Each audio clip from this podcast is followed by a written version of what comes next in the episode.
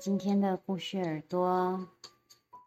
今天仍然是实用系故事分享，分享的主题是七十 percent 的人都有自律神经失调的这一本书相关内容。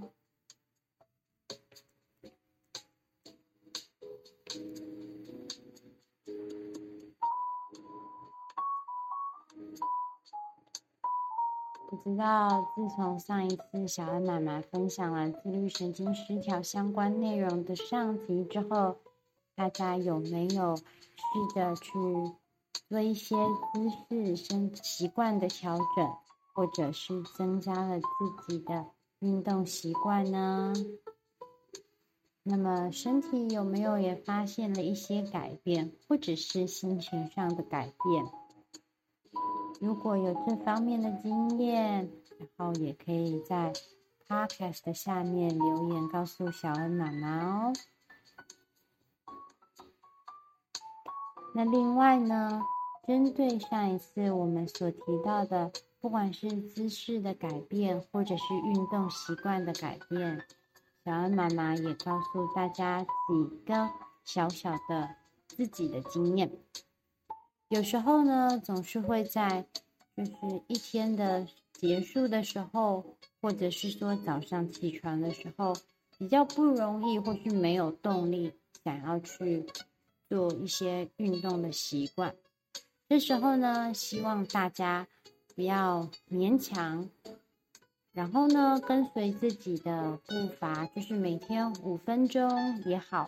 如果能够去散步，或者是去外面健走，就按照自己每天的活力状况。那即便不行，做一些简单的伸展操，或者是瑜伽，都是有一定程度的帮助。不要勉强自己，因为自律神经失调的调整呢，绝对是一个长久战。要不勉强自己，能够轻呃，能够每天一点一点的成长。他才有可能可以稳健的利用两三个月、半年甚至一年的时间，慢慢的把自己身体的平衡调回来。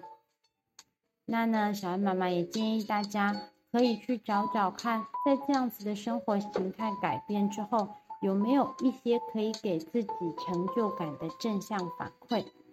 举个例子来说，小安妈妈自己本人呢是非常喜欢使用手机，或者是。呃，笔记本做笔记的，那呢，我就会在笔记本上面记下，说自己今天呢做了哪一些调整或是改变。那有调整或是改变，其实你尤其是在日历上面或是行事历上面做，你就会发现说，嗯，我每天都有一点一点一点的进步，让你每天有一点一点的累积。那你就可以有一个正向的反馈，然后慢慢的帮助你养成这样的习惯。那么我们接下来就要开始，上一次还有呃三个生活的习惯的调整，有助于去改变自律神经失调的三个小习惯还没有分享，那就是接下来节目的内容哦。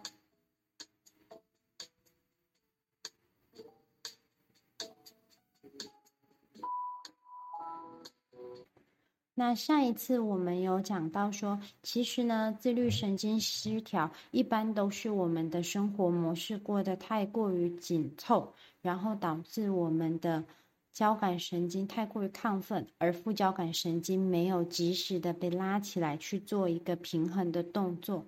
那在这一本我正在分享的七十 percent 的人都有自律神经失调的。居家调理指南里面呢，它就有提到说，透过生活习惯的改变，就能够帮你的生活重新再拉回那个水平，拉回一个平衡，让你能够好好的身体不要处在于太紧绷的状态。那在上一期节目里面呢，我有提到两个，就是生活习惯的调整，一个就是姿势习惯的调整。包括你要有良好的站姿啊，不要低头或是驼背，或者是习惯性的耸肩。那第二个呢，就是鼓励大家去养成一个运动的习惯，包括是呃快走啊，然后或者是说用瑜伽进行一些肌肉放松，或者是开胸，然后呃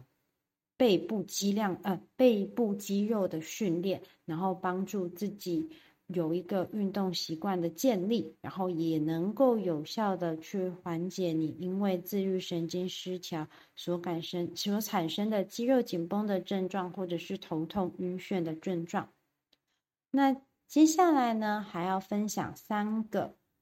有助于自律神经失调的平衡重新恢复的三个生活习惯的调整。第三个呢，就是在饮食的方面，透过怎么样子的改善呢？像是如果你有自律神经失调的人，在研究指出，你可能是每天的喝水量不足哦。那因为我们现代人很常会喝手摇饮呀，尤其是现在夏天，或者是现在已经进入到秋天，其实天气还是很热。那我们很常去喝一些饮料，然后代替生水分。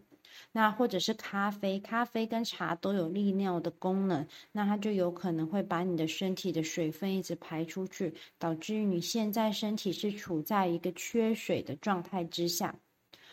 但是呢，如果每天没有喝足两公升的水，两公升就是两千 CC 的水的话，那我们的血液浓度因为就会缺血液就会缺水而变成太浓稠的状态，它就没有办法呢让你的内脏甚至是大脑有良好的运作，所以呢，长久时间下来，你的内脏的功能就会被损耗，然后当然身体也会受到一些影响。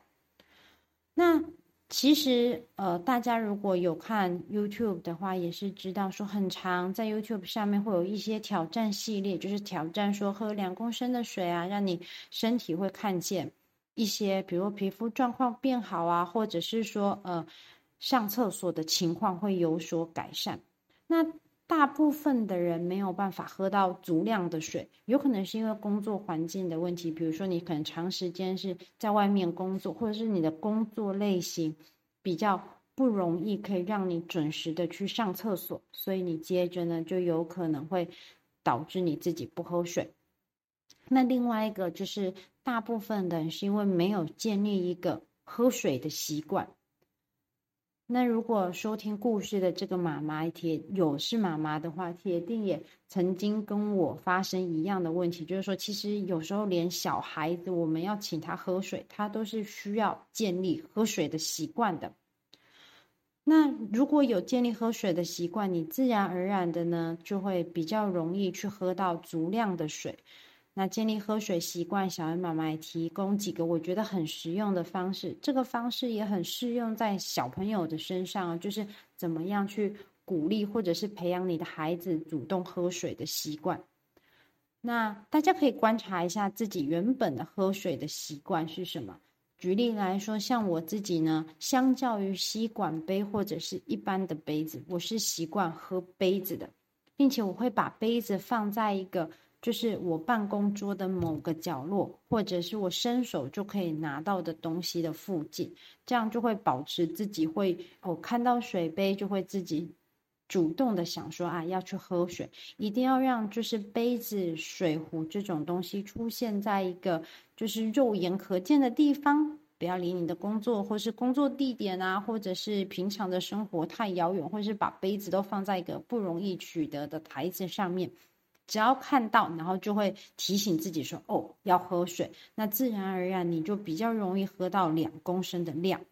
那还有另外一个，就是你是习惯怎么样的喝水的口感？举例来说，我们家有两个孩子，一个姐姐跟弟弟。那姐姐她就是喜欢咬吸管的类型，所以在她小时候的时候，我就发现说，你给她那种广口的水瓶。或者是说吸管杯，甚至是摇摇杯，吸管杯跟摇摇杯，它的喝水量是比较多的，因为他喜欢，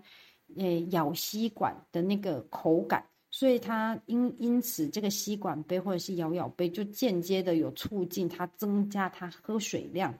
的那个效果。那大家也可以试试看，说自己是比较习惯呢吸管杯啊，还是一般的水杯，或者是什么样的方式会让你在喝水的口感上面有一个提升？那你可能就会比较习惯，或者是说，也许吸管杯会帮助你说，慢慢的就是持续性的喝水这样子。有些人可能是习惯说，就是插一个吸管杯在电脑前面，然后你可能可以边打字边喝水，边打字边喝水，这样就不容易在工作当中就忘记喝水的这件事情。尽量让喝水变成是容易，然后看得见，这样你就会可以快速的喝水，补充水分，然后又不会忘记这件事情。那还有另外一个小方法，我觉得很好用，就是增加水的风味。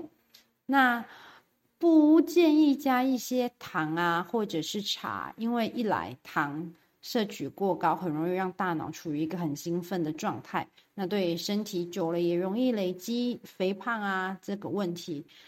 那茶的话呢，则是就是像我前面说的，比较容易造成你脱水的状况。可以用一些就是简单的呃花果的茶包啊，哈，然后增加它的味道，或者甚至小朋友如果不会排斥，或是大家自己也可以接受的话，可以加一点枸杞啊、红枣这一种，就是呃也可以算是食补养气的，就是中药材，这样让水有一个味道，然后你可能会你或者是小朋友可能都会比较习惯。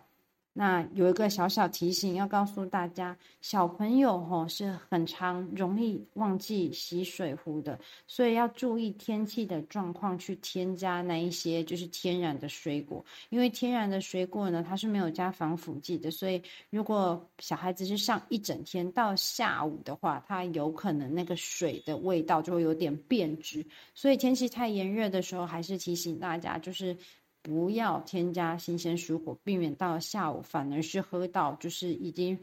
呃，水果已经变质的水，这样反而会影响身体的健康哦。那除了水分。